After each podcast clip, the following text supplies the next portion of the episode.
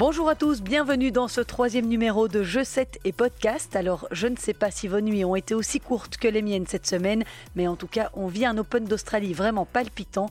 Je tenterai au mieux de vous faire un update de tout ce qu'il s'est passé. Il y a eu des grosses surprises dans les tableaux masculins et féminins, on fera le point. Et puis, on reviendra bien sûr sur le tournoi de nos Belges, sur l'élimination d'Elise Mertens cette nuit. Nous entendrons aussi la réaction de David Goffin, battu au troisième tour par ce redoutable Roublev. Bienvenue dans ce nouveau numéro de votre hebdo du tennis. Mon nom est Christelle prêts.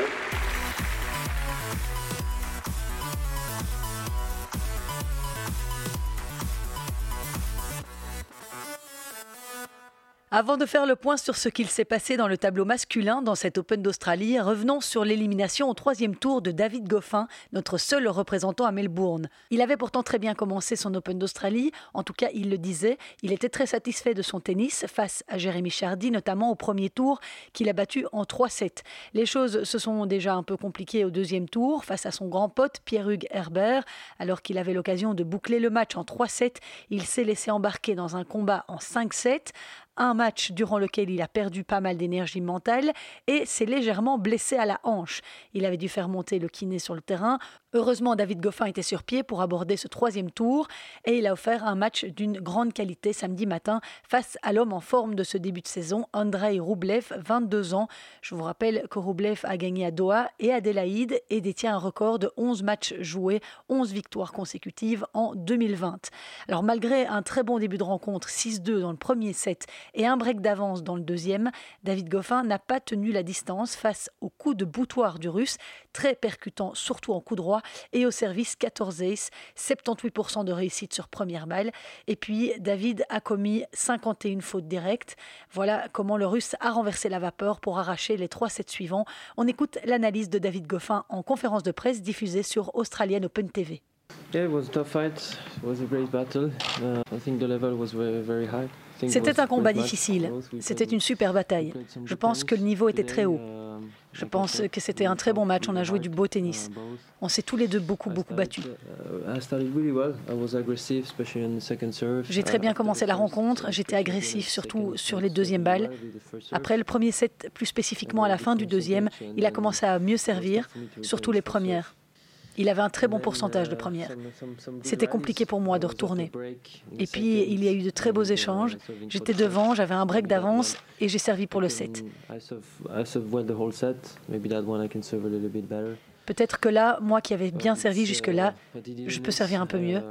Mais il retournait bien aussi, c'était pas facile. Après, il a joué très solide. Alors oui, bien sûr, je suis déçu de cette défaite, mais le tennis est là. Je dois juste continuer, continuer la saison sur le même rythme.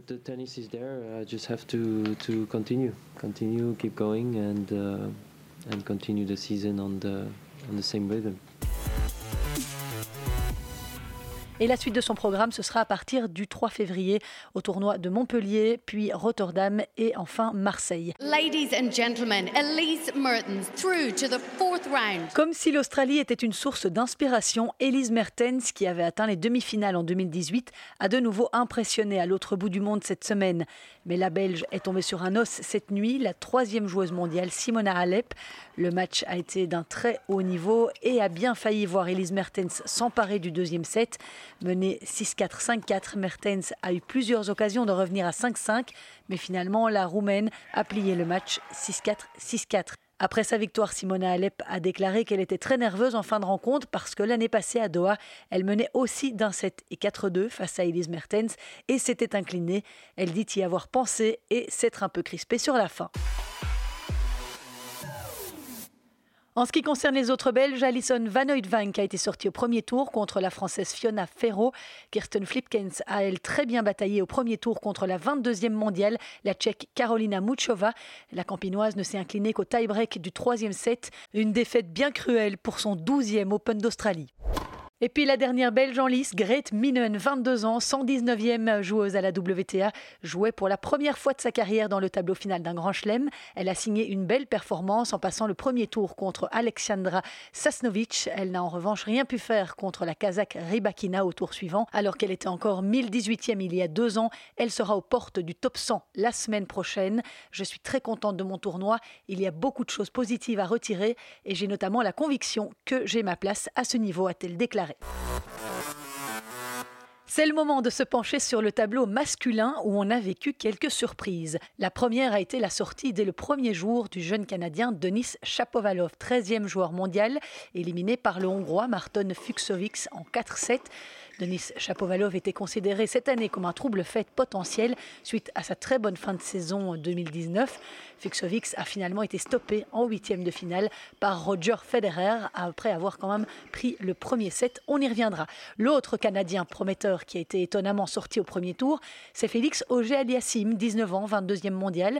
Il a perdu en 4-7 contre le letton Ernest Gulbis, ex-grand espoir du tennis mondial, aujourd'hui redescendu à la 276e place à l'ATP mais il était en mode résurrection dans ce tournoi. Il a finalement été sorti au troisième tour par un excellent Gaël Monfils qui doit affronter Tim en huitième de finale.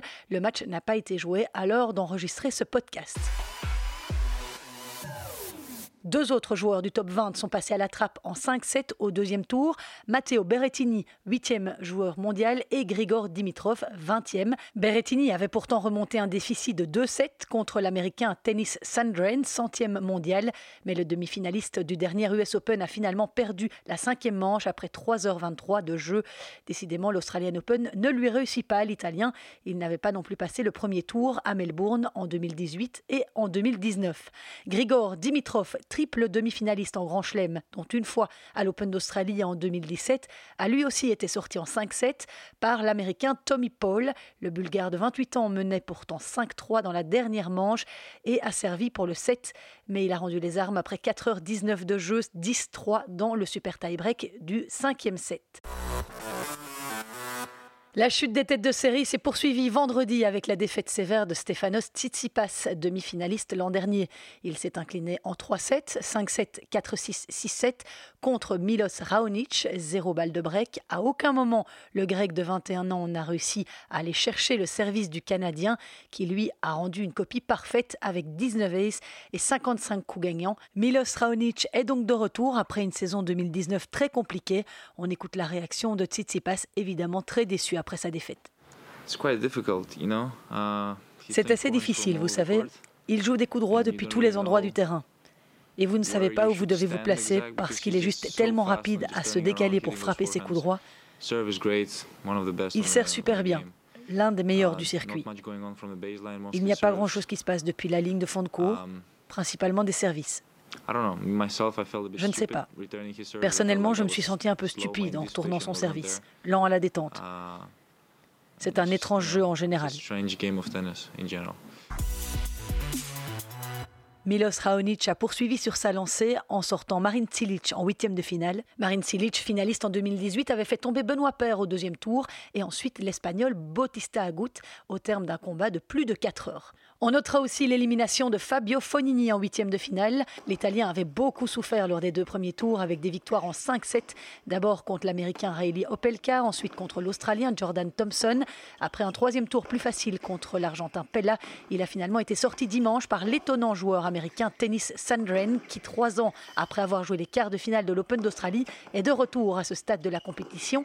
Il devra jouer Federer au prochain tour. Si je joue bien, je peux battre n'importe qui, je le sens, a-t-il déclaré lors de sa conférence de presse d'après-match. Il avait sorti Berrettini au deuxième tour. C'était d'ailleurs la quatrième victoire de sa carrière sur un joueur du top 10. Eux n'ont pas perdu, mais ont vraiment été malmenés cette semaine et ont dû s'arracher en 5-7. Il y a d'abord eu Stan Wawrinka, vainqueur en 2014 à Melbourne. Le Suisse a battu l'Italien Andreas Seppi au deuxième tour. Il n'avait plus atteint le troisième tour à Melbourne depuis 2017. Au troisième tour, il a profité de l'abandon de John Isner. Cette nuit, il affrontera Danil Medvedev. Autre victoire dans la douleur, celle de l'enfant du pays Nick Kyrgios, qui s'est imposé samedi dans un véritable thriller en 5-7 contre le Russe Karen Kachanov. Nick Kyrgios affrontera lundi matin Nadal, une affiche qui s'annonce particulièrement alléchante. Dominic Thiem a lui aussi été bousculé au deuxième tour par la wildcard australienne Alex Bolt, 140e joueur mondial. Il a dû batailler près de 3h30 pour s'imposer en 5-7 au physique.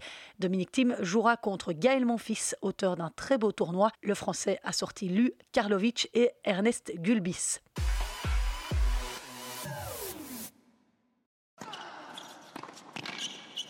Un petit mot des favoris qui n'ont pas rencontré trop de soucis dans ce tournoi. Rafael Nadal a déroulé face à Delien Delbonis et Pablo Carrena Busta. Novak Djokovic a juste lâché un petit set au premier tour face au coupeur de tête Jan Lennart Struff. Puis il a battu aisément les deux japonais Ito Nishioka avant de sortir Diego Schwartzmann en huitième de finale. Daniil Medvedev et Alexander Zverev ont eux aussi déroulé en première semaine. Zverev n'a pas encore lâché de set depuis le début du tournoi, au même titre que Rafael Nadal. Et puis Roger Federer bien, qu'est-ce qu'il nous en a donné des cheveux gris vendredi? En tout cas, si vous êtes un inconditionnel du Suisse comme moi, il nous a fait vraiment très peur, malmené par l'Australien John Millman. Roger a quand même été mené 8-4 au super tie-break du cinquième avant de faire une remontada magnifique pour s'imposer 18. Ce John Millman en a surpris plus d'un et certains se demandent peut-être qui est ce joueur australien de 30 ans, 47e à l'ATP. Eh bien, ce n'est pas n'importe qui. Il avait déjà battu Federer en 2018 à l'US Open. Cette année, à Auckland, il a quand même sorti Benoît Paire et Karen Kachanov, deux joueurs qui évoluent autour du top 20. Ce dimanche, Roger Federer était opposé à Fuxovics en huitième de finale. On a craint un moment que le Suisse était émoussé par son combat en 5-7 de vendredi, surtout après la perte du premier set 4-6, mais il a rapidement redressé la barre et lâché les chevaux, le Suisse, en infligeant un 6-1, 6-2, 6-2 au Hongrois. À 38 ans, Roger Federer va disputer son 15e quart de finale à Melbourne, un record, le 57e en Grand Chelem, un autre record. Le Suisse a livré ses impressions au micro de John McEnroe après la rencontre. Uh, C'était un début de match difficile. Martin jouait très bien, je galérais un peu. Je suppose que c'était les restes de mon match contre John Millman. Il m'avait malmené sur ma ligne de fond donc peut-être que ça m'a enlevé un peu de confiance. En plus, c'est assez lent le soir, surtout quand il fait froid comme aujourd'hui, donc j'ai dû m'adapter. J'ai finalement trouvé comment jouer, j'ai bien commencé le deuxième set, et à partir de là, tout a été plus facile. Le matin après le match contre Milman, et ce matin, j'étais dans mon lit pendant une heure, et je me disais, bon, quand est-ce que je vais me lever? Un, deux, trois, tiens, comment je me sens? C'est à peu près ce que j'ai ressenti, mais ça va, j'ai su récupérer pour jouer un bon match. Je suis sûr que je vais me sentir un peu mieux chaque jour qui passe, c'est sûr. Pour une place dans le dernier carré, Federer affrontera l'Américain Tennis Sandren, la surprise de ses quarts de finale, tombeur de Fonini, je vous le disais tout à l'heure. Après les résultats de ce dimanche matin, on connaît donc les affiches des deux premiers quarts de finale. Ce sera Raonic-Djokovic. Le Canadien n'a jamais battu Djoko en neuf confrontations. Et puis Sandren Federer. Les derniers huitièmes de finale qui se jouent demain opposeront Nadal à Kyrgios, Monfils à Dominic Thiem, Medvedev à Vavrinka et Rublev à Zverev. Tournons-nous vers le tableau féminin à présent, où ça a été la valse des favorites cette semaine. Kristina Mladenovic, Maria Sharapova, Johanna Konta et Sabalenka, 12e joueuse mondiale, ont été sorties dès le premier tour. Il y a ensuite eu ce vendredi les éliminations surprises de deux grandes favorites du tableau, Serena Williams et Naomi Osaka, tenante du titre et, je vous rappelle, coachée par le Belge Wim Fissette. La japonaise a subi la loi de la jeune prodige du circuit WTA, Coco Gauff, 15 ans, finalement éliminée ce dimanche par une autre américaine, Sophia Kenin.